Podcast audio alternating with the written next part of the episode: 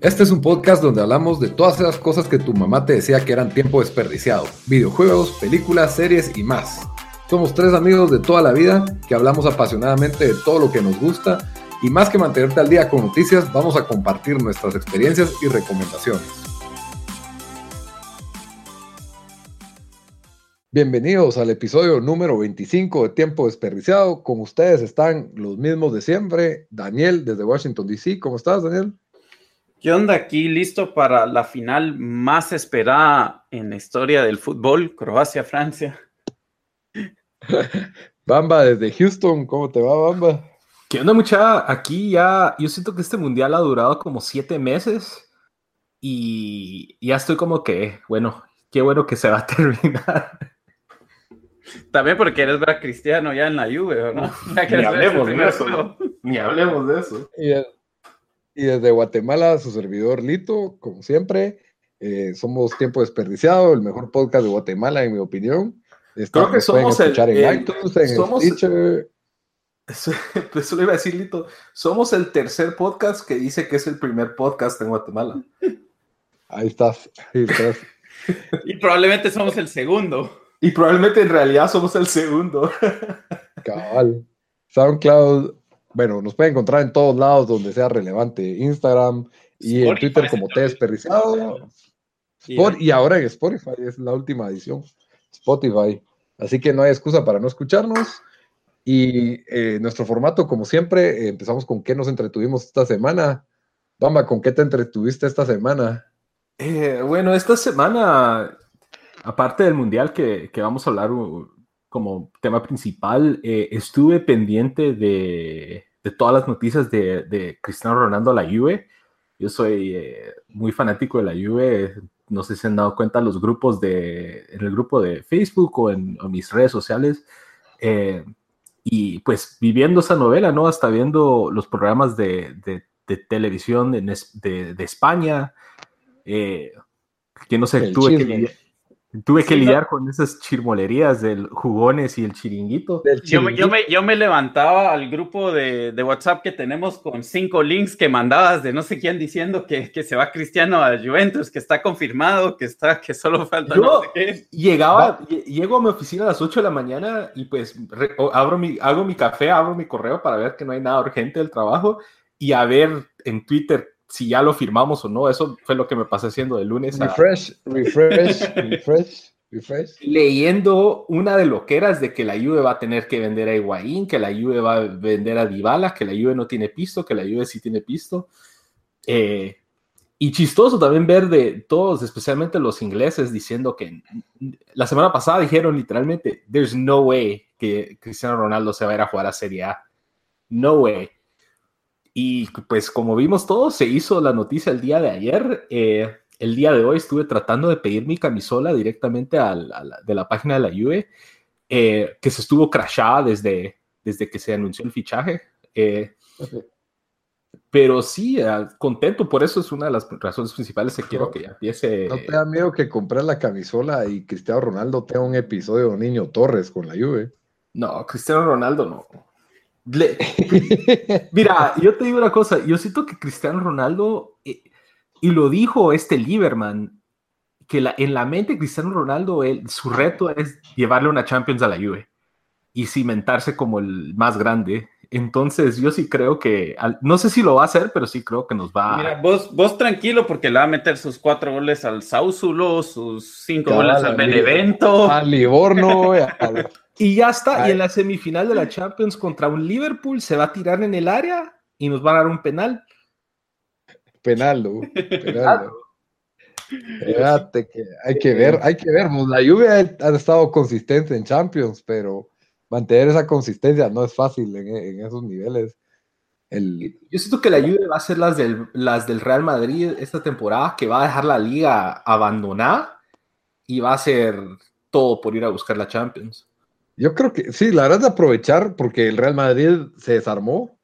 Entonces es la, la única forma de que otro equipo gane. Ya era hora que alguien... Pero así está, no solo la Juve, así está Manchester City, Manchester United, PSG, el Barcelona.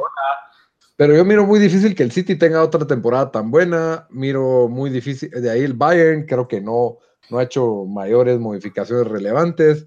El Barça de momento, pues, se agrega Coutinho. Tienen Se agrega Coutinho, que no jugó la pasada, y un nuevo mediocampista, este Arthur, ahí sí uh, que... Ese, va a ser, ese pinta para crack. Así tipo André Gómez se me hace, pero... No. bueno, y Dan, ¿con qué te entretuviste esta semana? Eh, bueno, como, como los que nos han oído en el podcast yo, yo liga a Uruguay en el Mundial, entonces para mí el Mundial se acabó a las 10 de la mañana, el eh, viernes 6. ¿no? No, fue viernes.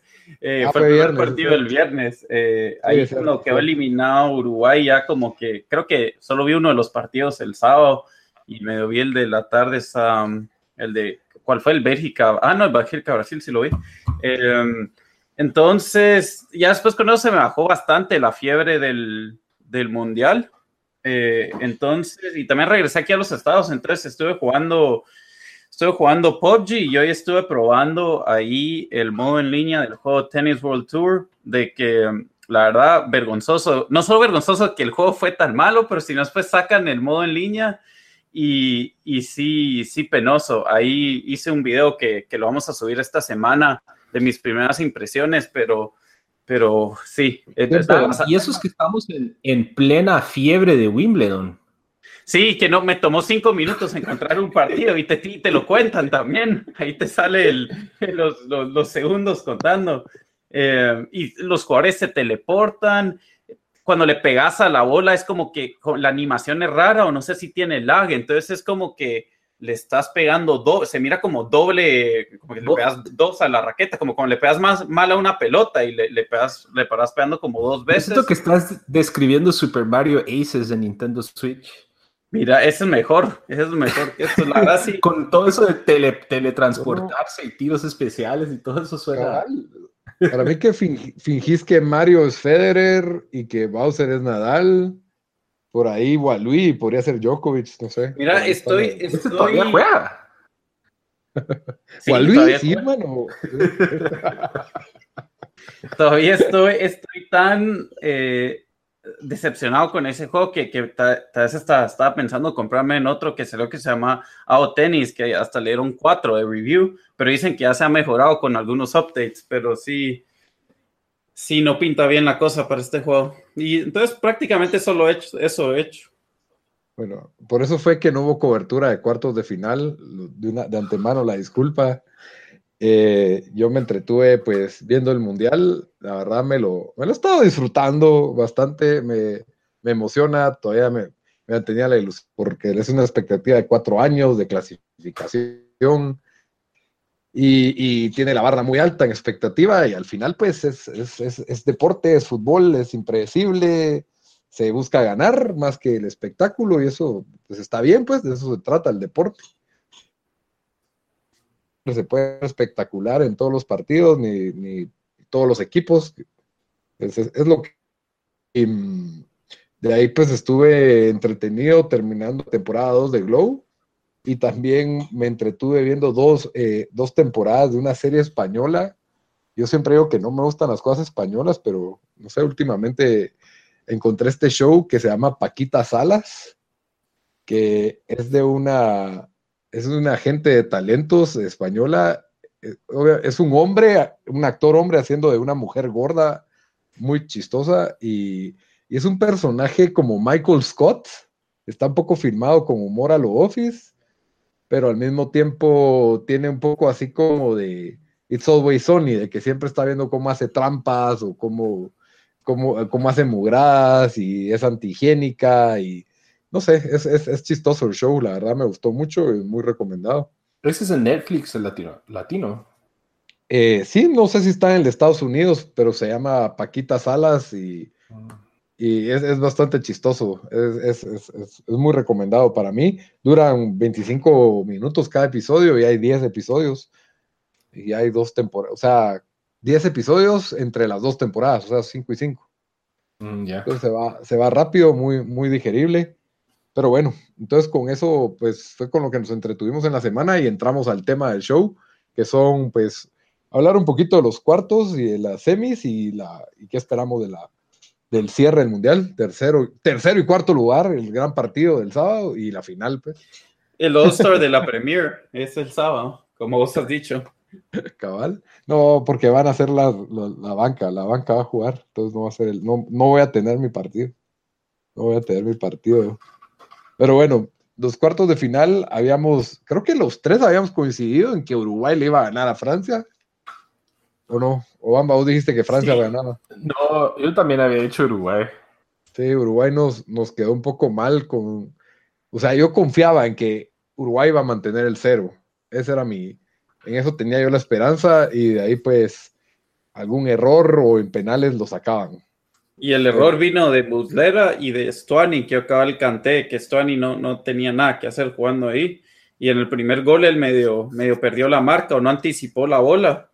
Y ahí vino el gol. Aunque sí, y es difícil porque no sé por qué él está de, marca. O sea, entiendo que no sé si los 11 están ahí, pero, pero cabal, no me esperé nunca que Uruguay le iban a hacer al gol a balón parado, que es como que su especialidad. Entonces, sí, pues ahí Francia, Francia demuestra que tiene como que distintas formas de meter gol, ¿verdad? Siento que es el equipo más completo. De, bueno, ahora que llegaron a la final, pues obviamente eh, tienen gol en jugada, tiene gol en la contra, tiene gol de lejos, tiene gol en balón parado. Y, y sí, dominaron a, o sea, a partir del gol táctico, Uruguay trató, pero fue, fue bastante contenido por Francia. Y luego, pues el error garrafal de, de Muslera, que sí los termina de, enterrar. Y no hubo, ahí sí que la garra no te iba a alcanzar, pues Francia, la verdad, sí demostró su, su poderío en ese, en ese, en ese partido. Y pesó, pesó lo de Cavani, o sea, sí, porque ahí, horrible porque un par de jugadas que tuvo Stuani arriba, no de gol, pero de poder crear algo, ¿me entendés? O sea, en uno hizo un pase malísimo y en otro no pudo sacar un centro, cosas así. Sí, porque la defensa estuvo, de Francia estuvo bastante despreocupada, por así decirlo, no, no tenían problema conteniendo. Y Suárez, pues, no, puede, no solo no puede solo, sino que no, no pudo. Era, One Man Army ahí, Suárez. Sí, cabal, no. Que, que, que, es algo para lo que es bueno, quiera que no, pero simplemente no, no logró, no, no logró. Sí, cabal. ya solo era contener a uno. Y ahí el siguiente partido, para mí tal vez fue el mejor de los cuartos. Ah, por bastante, fue el mejor. Los demás estuvieron bastante aburridos, sentí yo.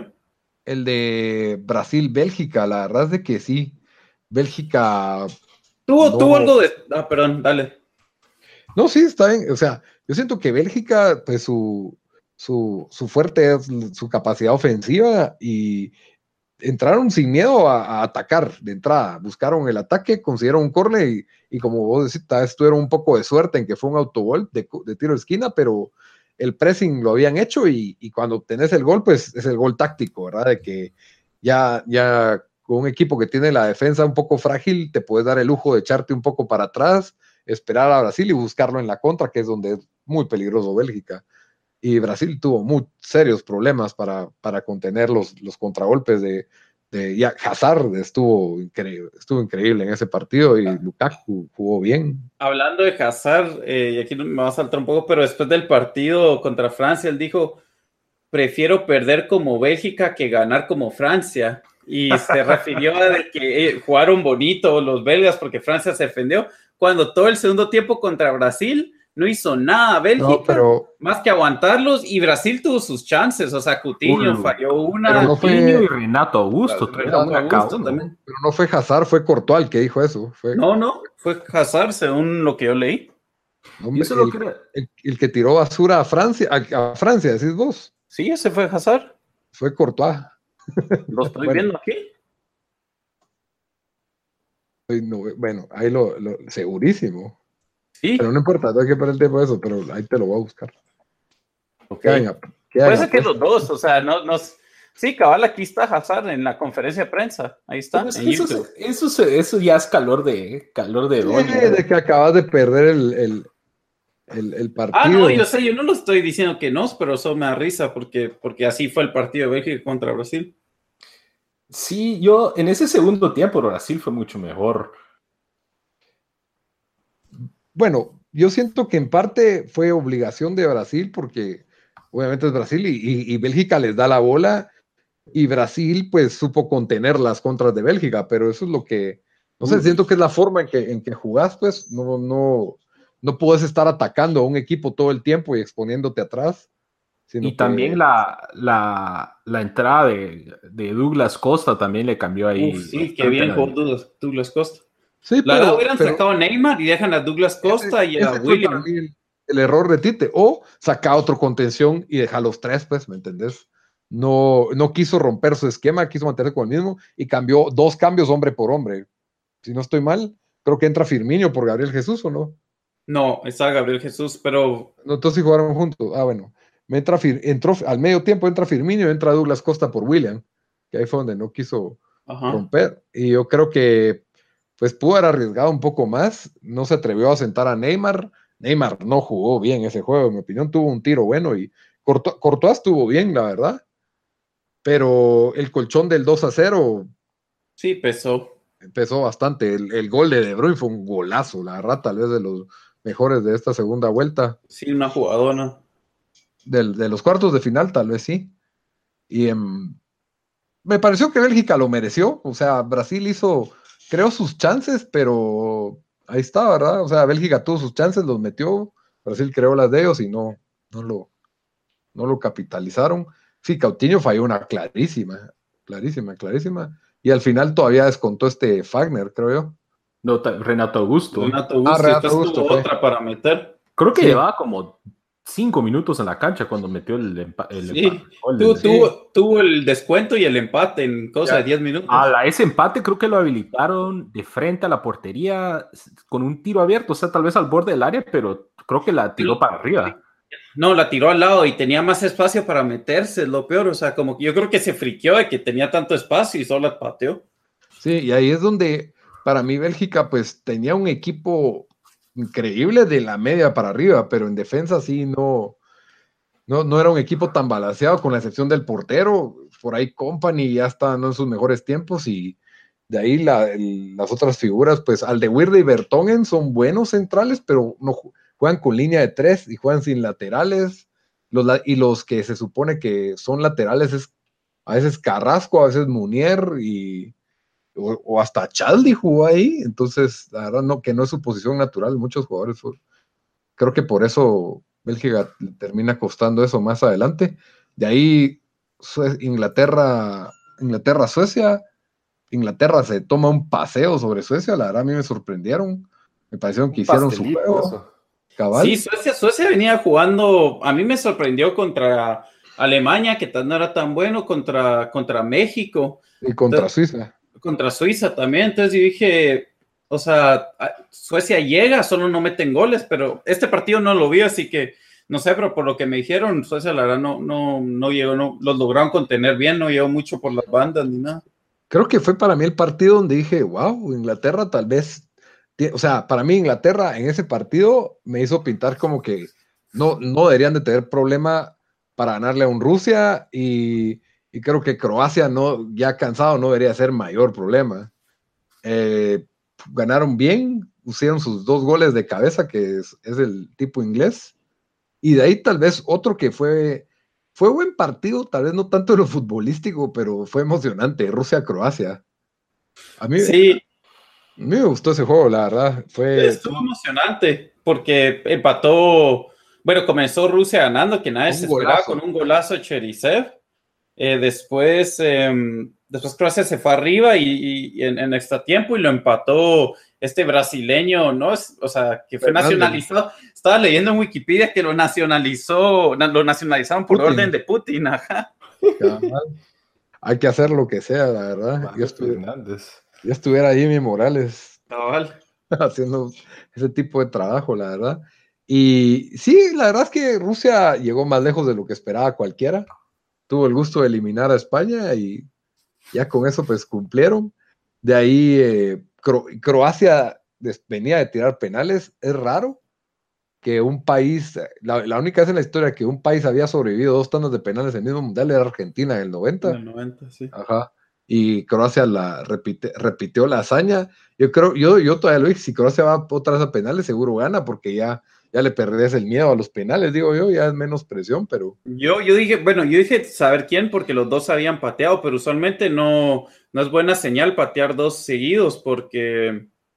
Em, sí, no, sé, yo, yo, siento, ya siento que ya los han visto patear, después si lo metieron, no sé, para mí como que pesa más, porque el Mundial pasado, los que, digamos, Costa Rica sacó a Grecia en penales y perdió con Holanda en penales. Y después Holanda los sacó en penales.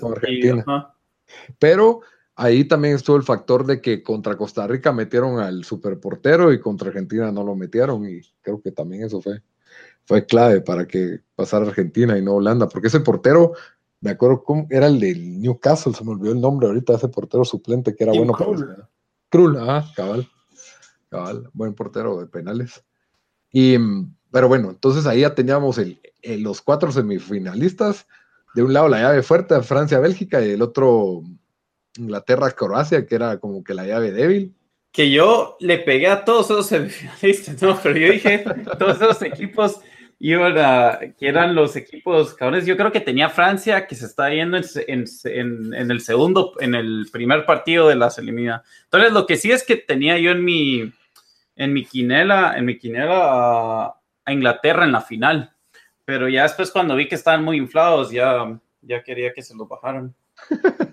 Yo... Me dio risa porque Dan fue en, con los podcasts de que, ah, los franceses, eso se rajan, que los croatas son pechos fríos, que no sé qué. no tienen juego. No tienen juego. Pero no tienen juego, o sea, lo han visto. Ganaron en penales a Rusia. Bueno, pero España tampoco. tampoco tenía juego. Cabal. No, es, que ha estado bien impredecible el mundial, pero yo creo que yo, yo me esperaba un Croacia-España en cuartos y dije, tal vez Croacia le hace la malobra a España, dije yo, pero no. Y de ahí contra Inglaterra, yo después de haber visto los últimos partidos, pues yo creía que Inglaterra iba, iba iba a ganar la Croacia, no tanto por superioridad futbolística, sino porque Croacia venía cansado, dos juegos de alargue, dos juegos de penales, Inglaterra había tenido un muy buen juego y encima de a los cinco minutos ya estaban ganando. Así que la verdad es que Croacia... De... yo, yo la verdad, mm, o sea, me hubiera gustado que, que, Inglaterra llegara a la final y pensé que iban a llegar a la final más porque pensé que en, en, el limitador se iban a enfrentar con Alemania y creo que a ellos les iba, les iba a venir bien jugar como no, no ser los favoritos en esos juegos. Eh, obviamente no pesó contra Suecia, contra Colombia, yo creo que después del, de, o sea, no, la verdad no, no hizo mucho, les regalaron un penal y, y después no hizo mucho Inglaterra, eh, casi pierden en penales y bueno, hoy, hoy la verdad no vi el juego, pero, pero como de lo que he visto, les pasó encima a Croacia en la segunda mitad y en, y en extra tiempo jugaron mejor. Pasar encima overstatement, pero creo que hace cambios malos Southgate. No, eh, ¿Quieren hablar de Francia-Bélgica primero o nos quedamos ahorita en... Que quedamos ahorita con, con, con Croacia. Yo lo que iba a decir es de que los ingleses en el Mundial dos veces fue que les pegaron así, como dicen, un golpe en la cara fue contra el gol de Gary Mina contra Colombia y, el, ese gol de Perisic. Y en los dos juegos yo creo que no supieron o no tuvieron ya sea la experiencia o, la, sangre fría para, o sea, se miraban que no sabían qué hacer, estaban perdidos después de, que pasaron esos dos momentos. Y yo creo que hoy también se vio, o sea, después del gol de Perisic fue otro, otro juego, o sea, sí, que regresaron a la vieja escuela inglesa a tirar tirar centros y pelotazos. Llegó un punto cuando Croacia tenía dominada la media cancha y Inglaterra estaba jugando a tirar pelotazos, como Inglaterra de hace 30 años. Siento que eh, Gareth Southgate hace malas lecturas de partidos, tanto en el juego de Colombia como en el de. Bueno, en el de Colombia ya, ya Inglaterra se replegó, cuidó el gol desde el minuto que metieron el penal y Jerry Mina lo empata en el minuto 90 y hace un cambio que fue clave, mete a este Dyer, que no, viene, no venía en buena forma, que lenteó el juego de Inglaterra, perdió pelotas clave contra Colombia, y aquí empieza el tiempo extra y el único jugador, bueno, primero, en, el, en el segundo tiempo, el único jugador que había sido un dolor de cabeza para Croacia era Sterling. Los tenía locos en la marca, los pasó varias veces, sacó bolas, eh, les estaba causando problemas, lo sacó por meter a Rashford, que fue una nada. De ahí, el único, Inglaterra juega con un 5 y se supone que dos medios que van y vienen, que es Dele Ali y, y Lindegaard, que ninguno de los dos jugó a nada. No entiendo por qué los dejas los 120 minutos a los dos casi. No, no, los, no los movió. No estaban haciendo, no estaban haciendo ni, ni al ataque ni abajo. De ahí me saca a Henderson, que era el único verdadero 5, y mete a este Dyer, que de nuevo Inglaterra, como vos decís, se queda sin medio campo y a tirar pelotazos.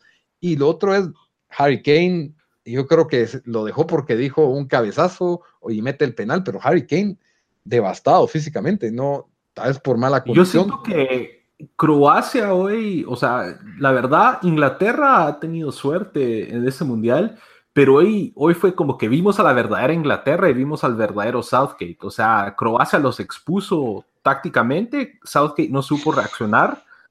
Y, y, la, y, en, la, en el cambio también, o sea, Croacia, una vez ellos controlaron la media cancha. Sí. Fue en el segundo tiempo, no, o sea, los ingleses no, no tenían cómo responderle, no tenían cómo crear juego o cómo entrelazar líneas. Y, y, ese creo que fue, o sea, tú, si viste varios puntos del segundo tiempo, Harry Kane estaba bajando hasta la media cancha. Sí, cabal, tuvo que, tenía, tenía que bajar. Y, y sí, Croacia, y eso que sin hacer cambios. O sea, Croacia se me hace un equipo bien extraño porque no hacen cambios y si te das cuenta, la primera parte del juego, Inglaterra se miraba como el equipo fresco y Croacia se miraba como que, ok, están desgastados, están cansados desde el principio. y, yo un siento momento que... iba a tuitear eso, que, que en el primer tiempo se miraba que Inglaterra estaba jugando en fast y Croacia estaba jugando en, como en medio, en medium o lo que sea en normal speed, o sea, no, se miraba una diferencia entre, la velocidad física y, lo físico. Pero yo, yo lo que siento es de que, ajá, perdón, ajá, lo que siento fue clave de Sterling. Una vez dejó de tener Croacia presión arriba, se empezaron, tienen jugadores de buen trato, es un equipo, como vos decís, caro, de, de colmillo, que, que, puede sacar a un, se puede matar a un gigante y el gigante más fácil de matar, que yo ni lo considero gigante, es Inglaterra. Aquí se, aquí se dio la vieja de que los niños ganan partidos y los hombres ganan campeonatos, mira. Y cabal, hoy se dieron, o sea, los ingleses, y lo dijeron, y eso es lo más chistoso. Todos los comentaristas ingleses antes del juego, los de ESPN, los de, los de BBC, los de Fox, Inglaterra, no hay forma que van a perder este juego son demasiado rápidos, Croacia está cansada. Río Ferdinand dijo dos o tres goles, ganamos por dos o, tres goles. Pero, es que el, punto es de que esa era la mentalidad y yo creo que eh, ellos lo, estaban viendo más como fanáticos que como analistas y en la cancha se vio y lo dijo y, en la cancha se vio de que hay una diferencia en experiencia, hay una diferencia de mentalidad y eso es un punto que Roy Kane dijo después del partido que estábamos tomando, eh, no estábamos valorando todo, toda la experiencia que tiene Croacia. Tienen medallas en toda la cancha, eh, Champions League, Serie A, la Liga, y que Inglaterra no ha ganado nada. Los jugadores de Inglaterra no han ganado nada. Pero, pero me parece que no era por soberbia, era, era simplemente ver lo que había pasado en los partidos anteriores. Croacia jugó mal contra Dinamarca, sufrió horrible contra Rusia, Inglaterra va, sufrió con Colombia, gana hasta injustamente, con suerte, dominan a un Suecia que venía jugando bien, un equipo compacto que se defendía bien, ni se despeinan para ganarle. Y entonces, yo también, o sea, es como el juego de, Alemania y Corea, todos dábamos a Alemania ganándole a Corea. Entonces, yo, o sea, por lo que has visto en la cancha y en el Mundial, pues decís, Inglaterra tenía todo para ganarle a Croacia. Por ahí no era imposible un offset, pero Croacia venía de dos tandas de penales yo estaría bastante, yo estaba bastante confiado, sin, o sea, sin ser, no creo que lo hayan dicho por suerte, creo que sí había un argumento futbolístico de que Inglaterra tenía, era favorito en este partido, pues. Yo, yo no sé, o sea, va, ese es un punto de decir, va a, Inglaterra, va a ganar Inglaterra por ABC, pero habían varios que ya estaban hablando de la táctica de Inglaterra contra Francia. Sí, cabal. En la final. O sea, o sea eso, eso tal vez sí les pesó a los jugadores, especialmente cuando los empata Croacia, que, o sea, todos ya, ya, it's coming home, ya, ya los hacían en la final, ¿cómo le vamos a jugar a Francia? Hasta el mismo Modric dice que, eh, acá le estoy leyendo, que los ingleses nos minusvaloraron y fue un error. Sí, es el tipo de equipo que gana siendo menospreciado y, la verdad está bien tener una sorpresa así en un mundial, solo que no me gusta cuando llegan a la final, o sea, ya no, ya no hay lugar. Está bien que haya una sorpresa en la semi, pero ya cuando llegan a la final ya es como, no. Y lo otro es que dos cosas más que quería hacer de este juego. Uno es de que, y lo tuiteé, yo entendí que todo esto de It's Coming Home era un chiste, pero una vez los ingleses se lo empezaron a creer, ahí fue el acabose, miralito. Una vez empezaron a creer que eso sí, y sí iba a pasar y sí iban a llegar a la final, ah, hicieron lo que hacen normalmente los ingleses. Y, y lo otro es de que Croacia ha, estado perdiendo los tres juegos de, de, del knockout y a los tres juegos les ha dado la vuelta. O sea, eso creo que debería de, de, valorarse en el sentido de que tal vez Croacia pues es más limitado que, bueno, que Rusia y que Dinamarca no, pero que Inglaterra en lo, en lo físico, en la, juventud y todo eso, tal vez tenía menos, pero la experiencia. Mentalmente. la experiencia y la, y la sangre fría de un Modric, de un Rakitic, de un Mandzukic. E, ese, ese comentario que dijo eh, Kim me pareció bueno de los campeonatos, porque eh, hace cuatro años Croacia, todos pensaban que iban a pasar del grupo con, con México, Y perdieron perdiendo 3-1 en un juego decisivo con México. Eh, y si te das cuenta, desde ese entonces, eh, Modric ha ganado tres Champions con el Madrid, eh, Rakitic ha ganado con el Barça, Mandzukic ha ganado con, con la Juve, eh, y ten, pues, Kovacic también.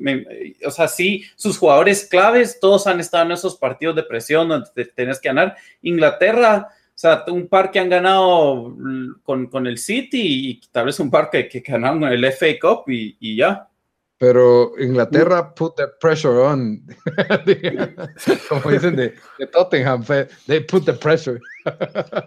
lo otro, lo otro es que mucha Mansuki, ese, ese aparece en todos los juegos, en los juegos grandes, Mansukic aparece. Sí. Apareció en la final contra la con la Juve, siempre ha aparecido y hoy volvió a aparecer, incluso antes del gol, incomodando a los defensas y haciéndoles ahí sufrir un poco. Claro. Y sí, Croacia tiene un equipo de ganadores y hasta cierto punto, pero ninguno de sus jugadores, eh, con la excepción de Tadej Modric, es así como que top en su equipo. O sea, y, lo otro que digo yo, eh, la novedad de este equipo inglés era la juventud que tenía.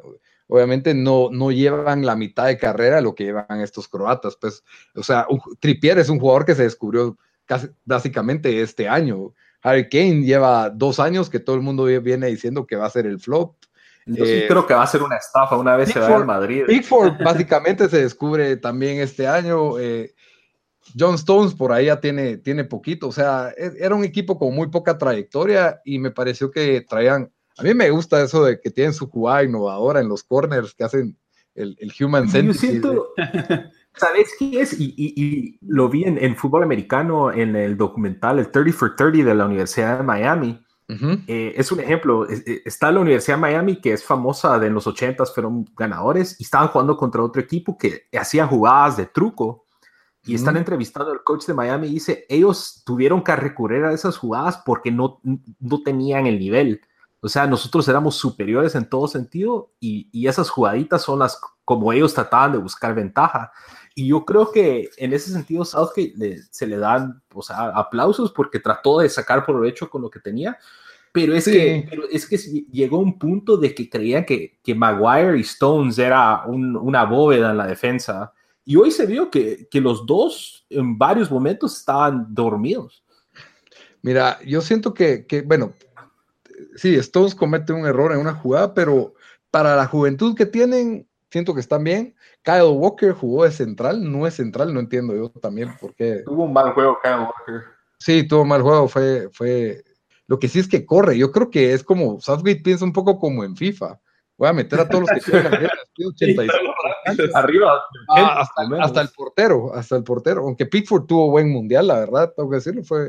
La que le quitó a Mandzukic en tiempo extra. Esa fue una buena tajada. No, sí estuvo bien. Un, un, un error le he visto en todo el mundial, una que titubeó en si salía o no y quedó en medio y pega en el poste por milagro y el remate le queda en las manos. Entonces. Yo lo que iba a decir, lo que vos dijiste, Lito, en el chat de, antes de, de empezar el podcast, de que este Inglaterra fue como el España del 2010, pero a ver si esta Inglaterra puede ganar un mundial como no, 2006, 2006, 2006, Con 2006, el que dijiste que España era un equipazo, pero eran jóvenes. 2006, eh, perdón. un equipo experimental de Luis Aragonés con el niño, David Vía, Fábregas, y creo que no tenían ni 23 años cada uno de ahí fue, ahí fue la primera vez, creo que un comentarista español o algo así, ahí fue la primera vez que dijo, que yo oí el, esa frase de que, de que los niños ganan partidos, pero que los hombres ganan campeonatos, que se vio contra Francia. Que ahí despertó, ahí despertó Zidane y, y, apareció Ribery, fue la revelación, y un equipo que se defendía bien, con un portero ya viejo también, bastante veterano ese equipo francés.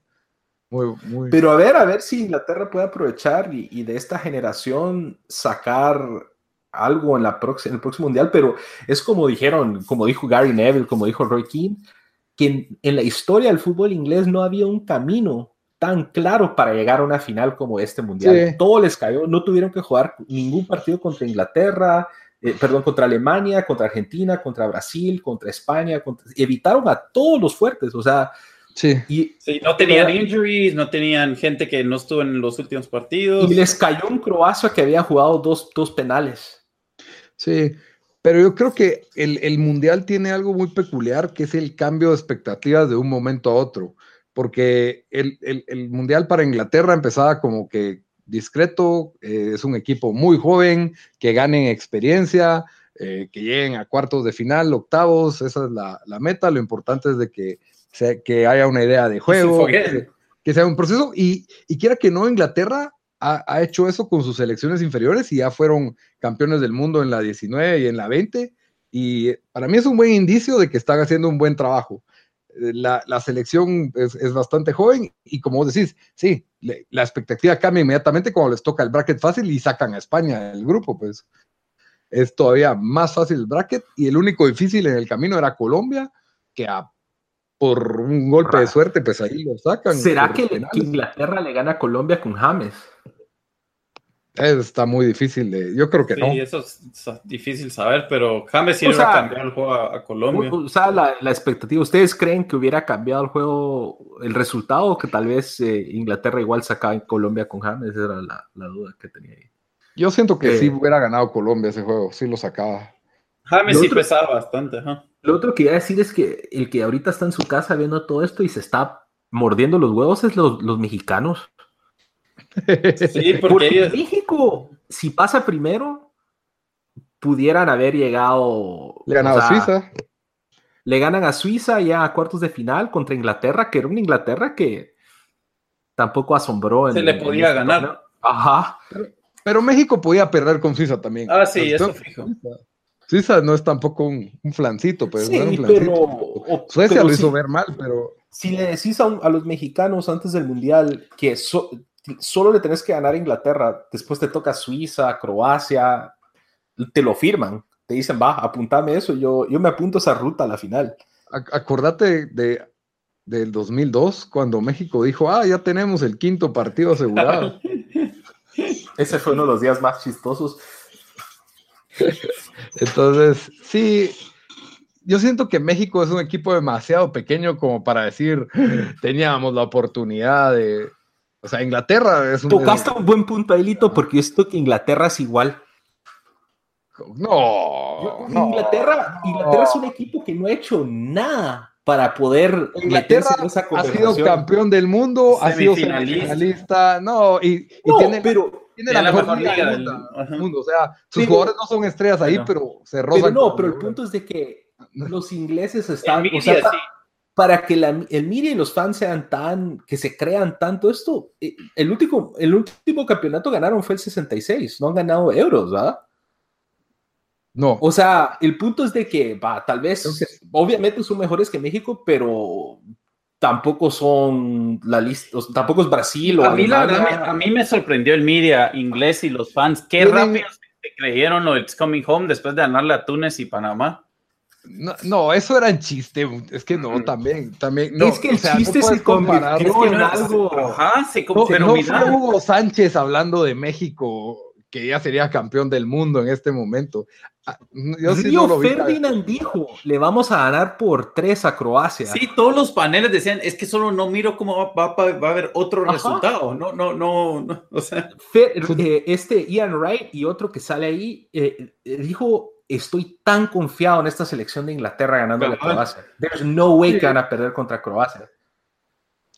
Había argumentos o yo siento que había argumentos rápido se ilusionaron, o sea, es chistoso y tocaste un buen punto de que las expectativas cambian, pero el cambio drástico que se dieron de que, bueno, son patojos, vamos a foguearnos, 2022 es nuestro mundial, a It's Coming Home, de verdad, vamos a ganar el mundial, estamos hablando ya de la final contra Francia, sí fue, y yo siento que esa presión, quiera que no, tal vez les pesó a los jugadores. Puede ser, puede ser, pero yo me, me, me trato de poner en lugar tu selección viene bien, te toca un equipo que viene de doble desgaste, que es Croacia, que no tiene la historia, no ha venido jugando bien, te la crees, o sea, te la crees y, y sí, o sea, tenían toda la razón para soñar con una final, hasta ahí, de ahí no, no, no había.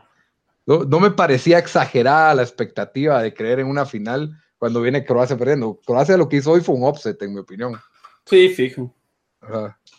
Ah, o sea, a pesar de que en papel no me parece superior el, equipo de Inglaterra al de Croacia, en papel, pues, en papel. Pero ahí es donde juega mucho el manejo de expectativas. Y de ahí la otra, pues podemos hablar un poquito de la otra semifinal que fue... solo para, para cerrar lo de Croacia y Inglaterra.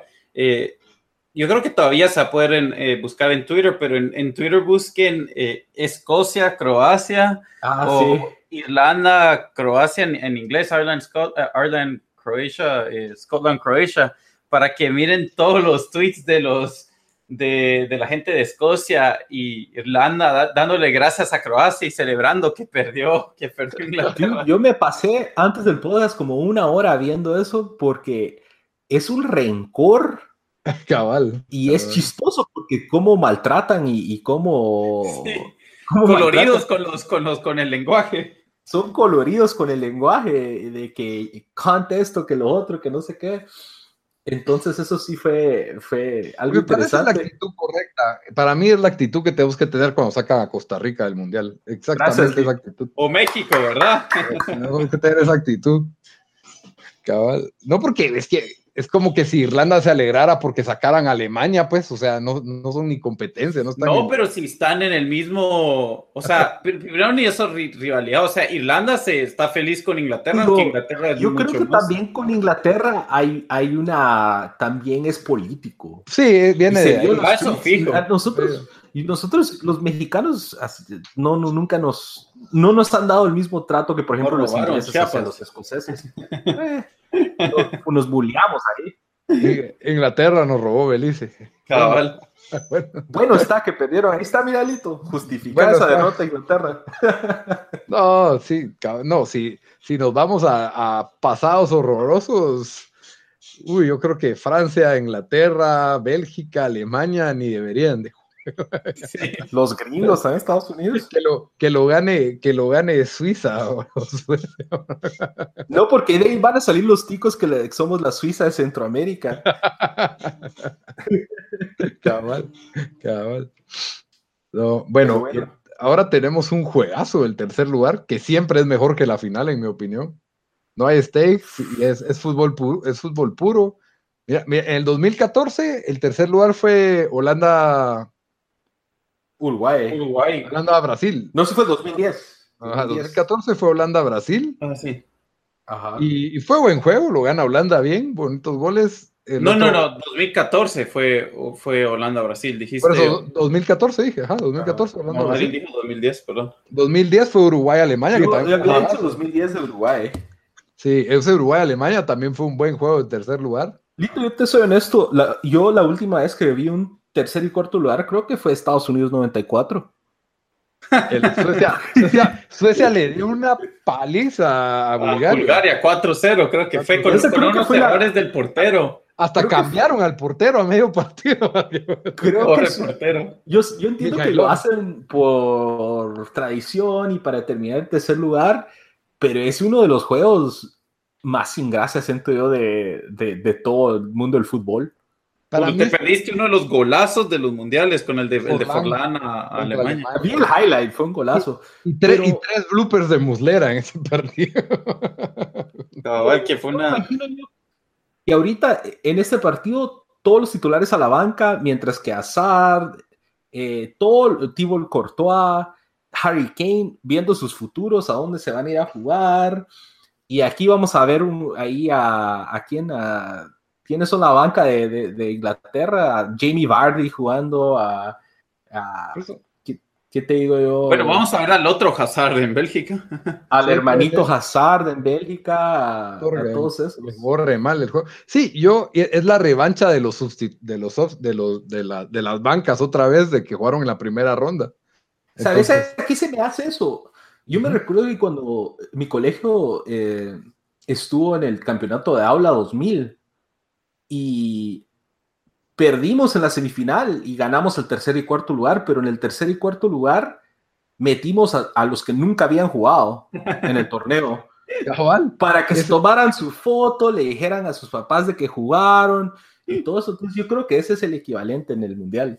Yo lo miro bien porque es tan sin gracia como decís vos que tiene, tiene ya su encanto para mí. Alemania es el país que más ha ganado el tercer lugar, por cierto. Em, y lo otro es que siento que sí, es un privilegio que se le da que puedes poner a la banca, están jugando sin especular, están jugando por espectáculo, no, no, obviamente pierde el peso de, ah, la medalla de bronce, pero y creo que para un equipo, por ejemplo, como Croacia, un tercer lugar, hubiera sido bonito jugarlo.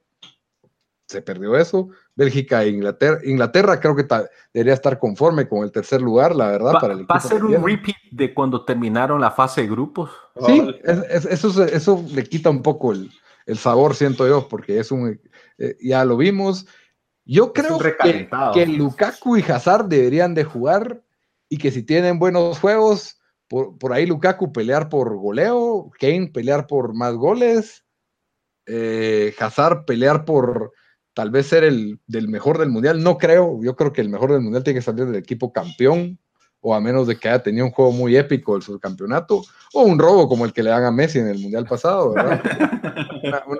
una, de, esas, cosas, ¿verdad? Por cierto, Ajá, eh, bueno, ya el tercer lugar, expectativa de la, de la final. Por cierto, ojo al dato, diría ese Mr. Chip. Dan había dicho, los, los dos finalistas le ganaron a Argentina.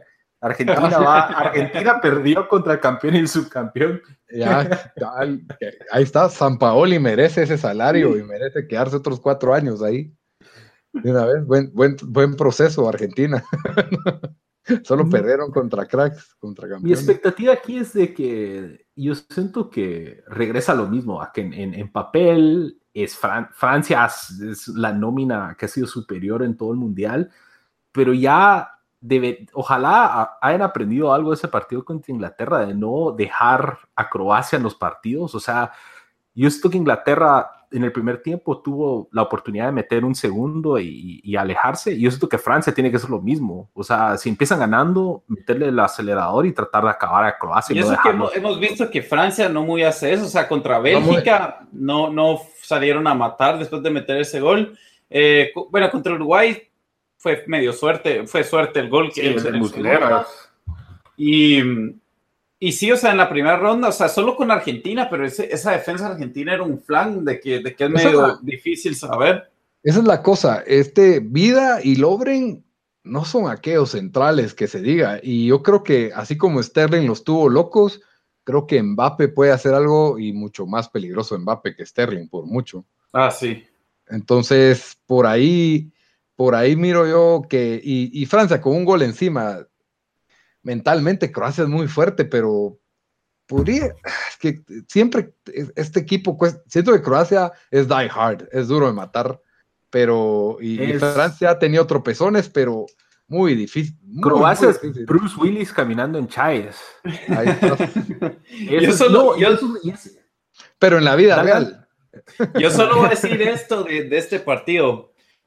Tiene un aroma al 2016 cuando Francia, y bueno, en ese entonces Francia estaba jugando mejor, llega a la final, jugando la final en su casa, y es un Portugal que le ganó a Polonia, a Suiza, a no sé qué, a Quipitos para llegar. también, a Croacia. Llega así a la final, se lesiona eh, Cristiano al minuto 10 o 11, y después uno dice, bueno, ya está el partido servido para Francia, y, y, y de ahí, o sea, por partidos como ese es que yo dije que son unos cagones los franceses, porque la tenían servida para ganar. Eh, vamos a ver si aprendieron de esta y, y, y ganan, o sea, la lógica debería decir que tiene mucho equipo. Francia, vos, vos también lo dijiste, Lito, como que han enseñado que tienen diferentes formas de, de, meter gol, de hacerte daño, o sea, con velocidad, balón parado, son sólidos atrás. Eh, eh, Cante también en el medio, ha sido un, o sea, sí, sí, o sea, todo pinta, pero, pero solo, solo dejo eso porque... Te queda una espinita ahí de que Croacia lo puede hacer. Cabal, es, es, y, cabal lo mensajeamos, lo mensajeamos donde que es la, el, el choke job de Francia en esta final, si pierden, sería... Sería épico.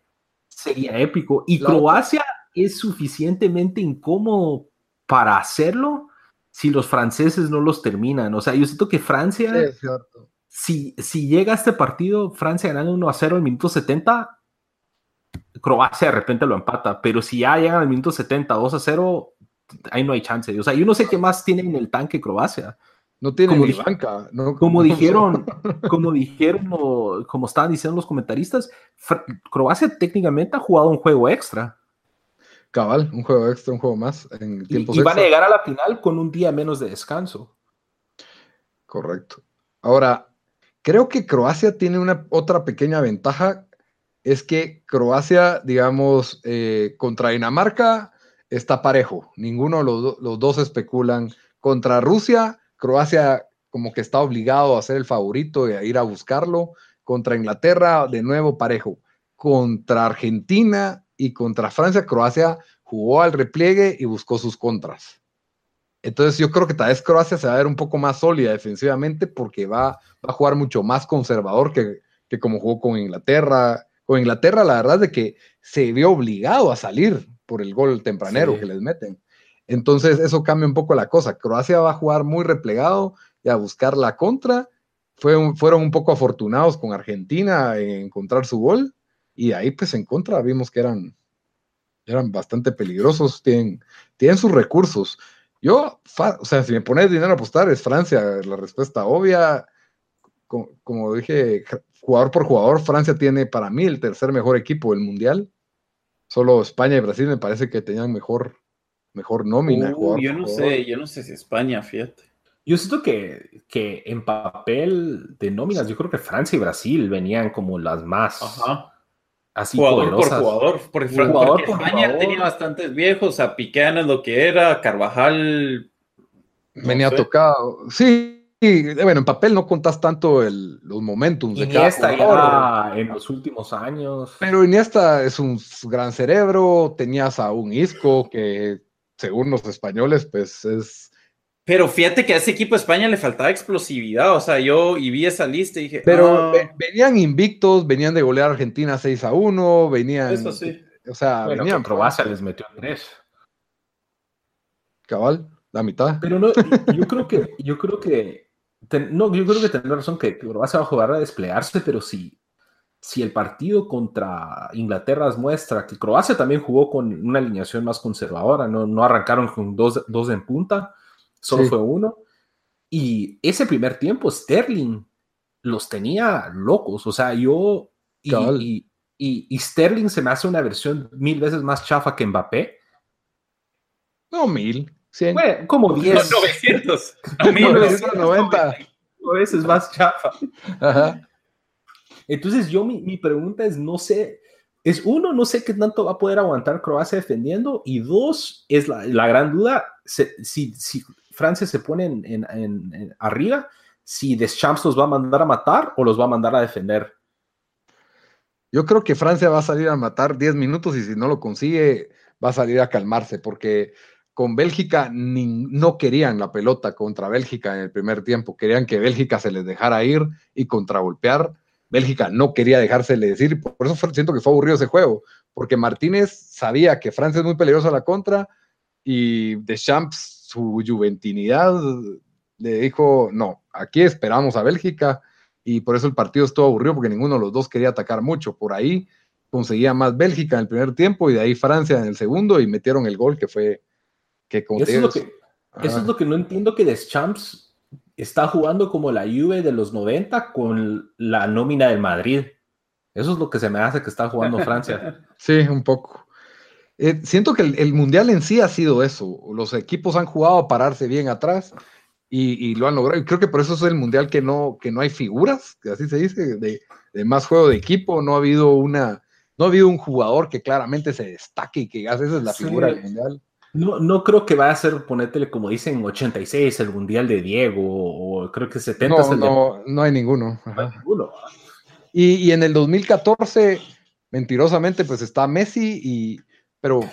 No, pero Alemania jugaba bien ese mundial. o sea, Alemania, fue, Fue, el equipo más vistoso, más atacante. Y esa semifinal que pues, es lo que más se recuerda a uno, el, el 7-1 y yo lo que creo, no sé, por ejemplo, en, 1990 se recuerda como uno de los mundiales con menos goles, de más juego defensivo. No es casualidad que se haya jugado en Italia, ¿verdad? Italia sorpresivamente jugó un poco más ofensivo y cambiaron una regla. Cambiaron que la victoria en lugar de dos puntos se volviera tres puntos para incentivar a los equipos al ataque. Pregunta sorpresa, ¿debería cambiar alguna regla para yo creo que se está volviendo bastante repetitivo. A mí me entretiene, a mí me gusta ver un equipo sembrado en el fondo y el otro equipo tratando de romper líneas, pero debería de hacer algo la FIFA para, para evitar tanto este tipo de juego defensivo que yo siento que está de moda ahorita, especialmente en este mundial. Yo siento que no, o sea, es, e, es el mismo debate que teníamos en la Champions en hace seis años cuando el Chelsea le parqueaba el bus al Barcelona. O sea, cada equipo juega a lo que, a lo que tiene, a sus fuertes. Sí, y, yo siento que sin un mundial, o sea, ¿te imaginas ponétele Panamá hartó 6? Si los obligas a ir a atacar, se comen 15. O sea, yo siento que sería algo muy injusto para, para, equipos que con más limitantes, como ponértele Islandia o ponértele Costa Rica o Panamá, por así decirlo. Pero va, está bien, en ese punto lo veo, pero tenés equipos como Francia, que como vos decís, nómina de Real Madrid, y se están exponiendo a esperar.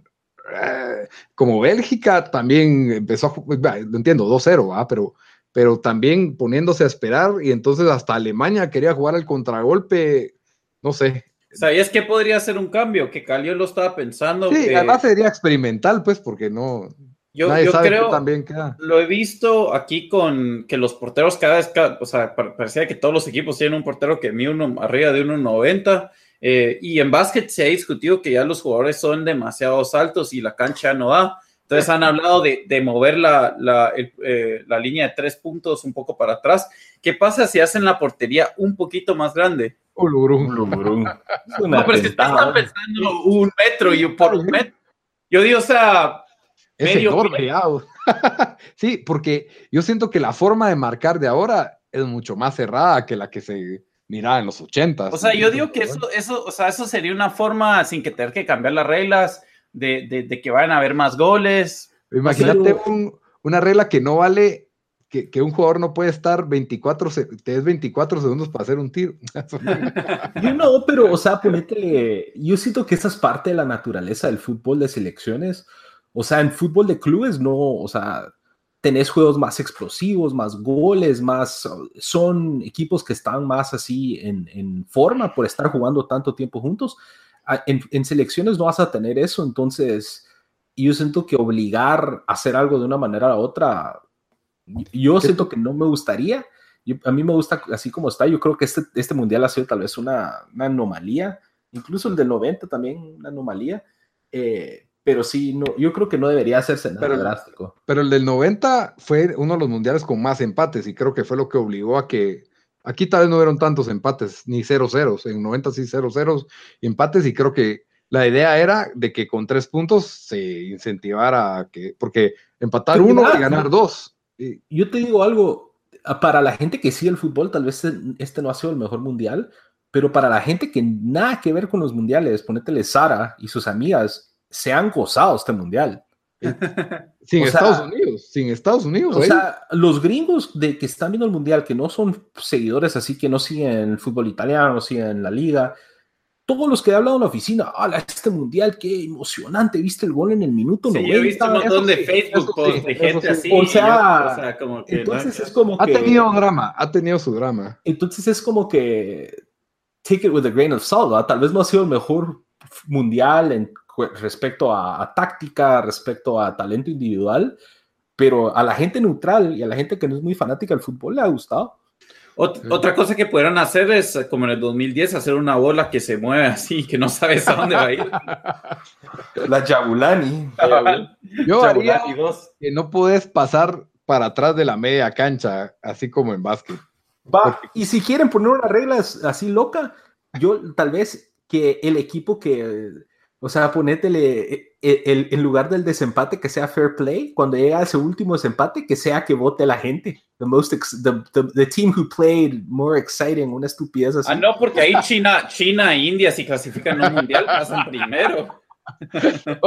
No, que tengan un comité de jueces y acabarlo. No, no, que sea, que sea tiros al marco o algo así. O, como decía, como decía este, el, que haya un hard Ah, no, pero ustedes decían en primera ronda, es que él decía que los penales se deberían de tirar al principio y ya cuando sabes cuál fue el outcome de los penales, ya los, el equipo que perdió la tanda de penales juega, se arriesga más durante el ah, partido. y, se tira, y se tiran los penales con mucho menos presión. Uno de Men in Blazers, creo que Raj estaba tuiteando de que si el fútbol, si, si los gringos lo único que vieran fueran penales, fútbol sería the most popular sport en Estados Unidos. Yo, creo que tal vez sí hay que modificar el tiempo extra. Eh, bueno, con la excepción de Croacia, Rusia, yo lo vi un poco innecesario. y si regresa el gol de oro. Ese sí no me gustaba a mí. Para mí es muy injusto porque un, un, errorcito y se acaba el juego. Pero yo, dejaría gol de plata. Gol de plata todavía me hacía sentido. Yo, sentí que todos muy cautelosos, todos jugando con miedo. Y si 90 minutos y a penales, así. Ah, también. Yo he oído que se juega mejor porque ya en los últimos 10 minutos que todavía hay piernas, te la rifas para evitar los ah, penales. Esa, tal vez sí me gusta porque yo sentí que en varios juegos, ponétele, eh, creo que el de Rusia-Croacia. Ese fue el único que no. El de, el, de Dinamarca-Croacia, sí, nada, nada, nada. Y hasta el último minuto el penal, ¿verdad? Pero yo eh, siento que, que eso, yo siento que varios selecciones, varios juegos jugaron a, bueno, quedan 15 minutos, vamos a tiempos extra. Sí, empiezan y ya desde el minuto 80 empiezan a jugar conservadora porque no querés que te caiga un gol de agua fría y, preferís que te caiga el gol en los 30 extras que te caiga el gol en los últimos 10 minutos de un, partido, ¿verdad?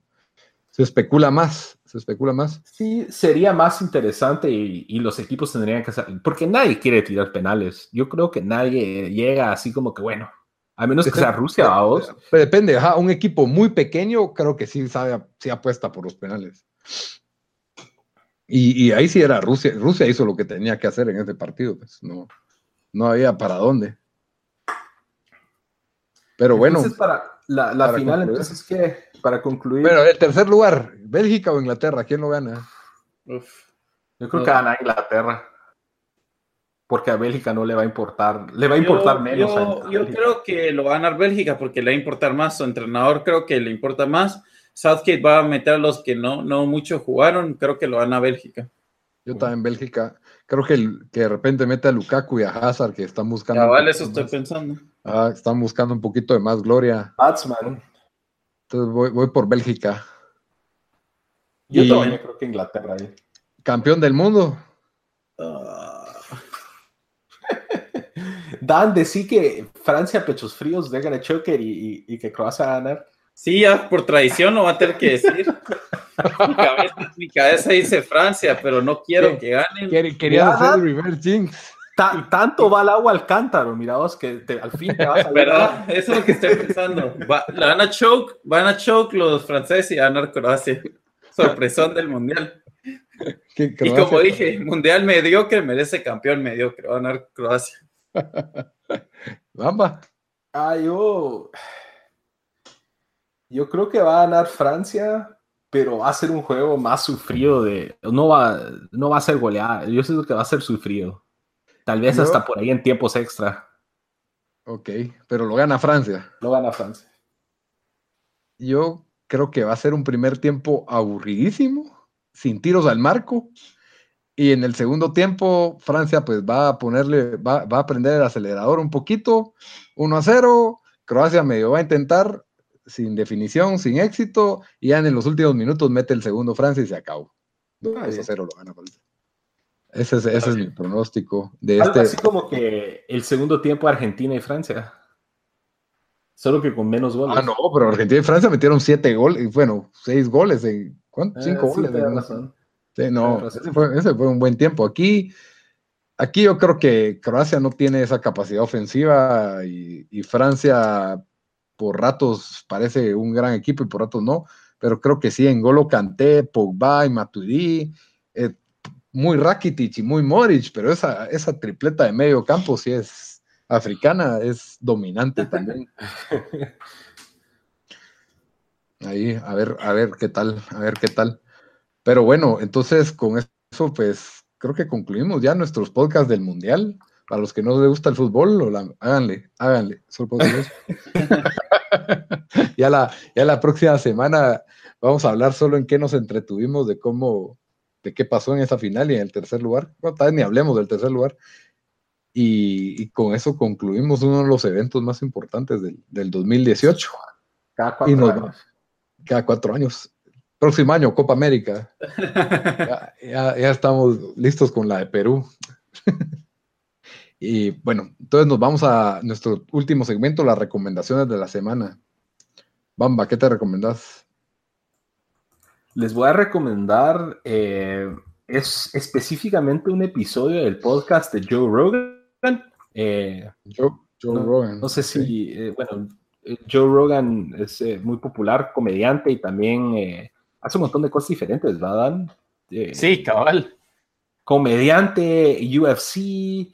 Sí, él, tiene, él tiene de todo, o sea, él, él sí entrevista, es un poco como Howard Stern en ese sentido, que puede entrevistar a una porn star y después te, te trae alguien con un intelectual o algo así. Sí, eh, su podcast tiene, es un, es un, es un chirmol ahí de gente, pero yo específicamente el episodio 1029, con, eh, en donde entrevista a Tom DeLonge de Blink-182, eh, yo creo que medio lo mencionamos en uno de los podcasts pasados, pero Tom DeLonge, desde su carrera post Blink-182, que ya no forma parte de la banda, se ha vuelto en uno de los diría yo tal vez... Eh, de los líderes del movimiento. De los líderes del movimiento de, de disclosure de extraterrestres. Eh, tiene una empresa que empezó ahí que se llama To the Stars Academy, que eh, la meta de su empresa es ayudar a promover el, la, la, dissemination de, de, de, todos estos extraterrestres, ya sea por películas o series o música o cualquier medio y Tom de, Joe Rogan lo entrevista, es una entrevista de una hora y cuarenta, pero es tan buena porque Tom DeLonge dice unas cosas tan deschavetadas. Joe Rogan le hace unas preguntas tan buenas. Al mismo tiempo está, yo creo que hay partes donde él se quiere reír en la cara de Tom DeLonge de lo loco que se oye. O sea, por ejemplo, solo es un pedacito de, de la entrevista, pero Tom DeLonge dice que el gobierno de Estados Unidos lo contactó a él para que él ayude al gobierno de Estados Unidos a poder lentamente disclose la existencia de extraterrestres por medio de su compañía. y la verdad que sí es cierto de que él logró eh, que sacaran cinco videos que de verdad pasaron de la militar con eh, donde pues los aviones encontraron unos eh, ovnis, ¿verdad? O sea, no, porque no, no sabían qué eran. Y, y, que sí, después dos de los pilotos que estuvieron en esos dijeron que sí, de que, o sea, de que eso no era algo de este planeta, ¿verdad? Y al fin, o sea, entonces, entonces, sí hay algo de, o sea, por lo más que suena loco, sí, sí ha logrado sacar información relevante y que es cierta. Cabal, eso es lo como que lo más interesante de Tom DeLonge es de que hay un montón de otros como él que dicen estas cosas deschavetadas, pero no tienen cosas como lo que vos mencionaste o, o la gente que forma parte de su, de su junta directiva de su empresa son ex militares, eh, eh, gente que fueron eh, altos ejecutivos de empresas de, de, weapons, de armamentos, o sea, gente que es de, que se considera gente formal, ¿verdad? que no es gente así loca de I wanna believe. Y también creo que él, Tom DeLonge en una entrevista, no sé si fue esta o otra, él había mencionado que había intercambiado correos con este Podesta, que era de, los de, un asesor de Hillary. Ajá. Y, y, nadie le creía. Y de ahí en Wikileaks, cuando salió, en los correos de este Podesta están los correos con Tom DeLonge. Entonces, escúchenlo, es muy entretenido, es muy deschavetado. Y si son fans de Blink 182 o extraterrestres, buenísimo. Muy bien, Dan, ¿qué te vas a recomendar? Bueno, yo, mi última recomendación de, de food para cerrar, para cerrar el mes del, Mundial va a ser eh, unos documentales que, hizo la BBC, que todos están en YouTube, así que los pueden ver, que se llama Football's Greatest. Y básicamente es eh, viendo los mejores eh, equipos y jugadores, equipos ya de selección y equipos normal, eh, o sea, equipos de clubes y, y, jugadores. Y digamos, ahí está, yo vi el del Brasil del, del 70, que, que, lo vi con mi papá, que, y también el Brasil del 82, que la verdad en juego, los goles y las jugadas que armaba el Brasil del 82 me, me impresionó más que el del Brasil del 70. Em, definitivamente los recomiendo, son cortos los, los, em, los reportajes o el documental dura 30 minutos y entrevistan a jugadores que jugaron, o sea, que, que estaban en esos equipos y todo. Eh, la verdad, muy bueno. Eh, lo, recomiendo. Se llama, pongan Football's Greatest en YouTube y ahí pueden poner Brasil o no sé qué, pero ahí les va a salir la lista de todo. O sea, está, está bien hecho. ya vi tres, vi el de Alemania el 74, no vi el de los 90, lastimosamente, pero de ahí está el de Holanda del 88 que ganaron la Euro y el de Holanda del 74 también que era la de Cruyff. La verdad estuvieron bastante buenos. Y mi recomendación también es del Mundial, lo ultimísimo del Mundial fue, fueron estos documentales que se llama De Suecia a Rusia, cobertura de 15 mundiales, o sí, 15 mundiales creo que son. Y cada episodio dura como media hora. Eh, está hecho por una producción, tiene una producción española muy buena, con buen soundtrack, la calidad de, de los highlights muy buenos, los comentarios y, se recuerdan de cosas y detalles que yo ya no me acordaba, que después de haber visto tanto documental de cobertura mundiales, creí que ya me las sabía todas, pero habían detallitos ahí que, que, no, que no tenía presentes. Se le da un poco de énfasis a la selección española en los mundiales, por supuesto, así como en los de ingleses se les da a Inglaterra. Y, mm, pero siempre cada episodio tiene un, digamos que un invitado especial, que es el que más responde o el que más habla de ese mundial.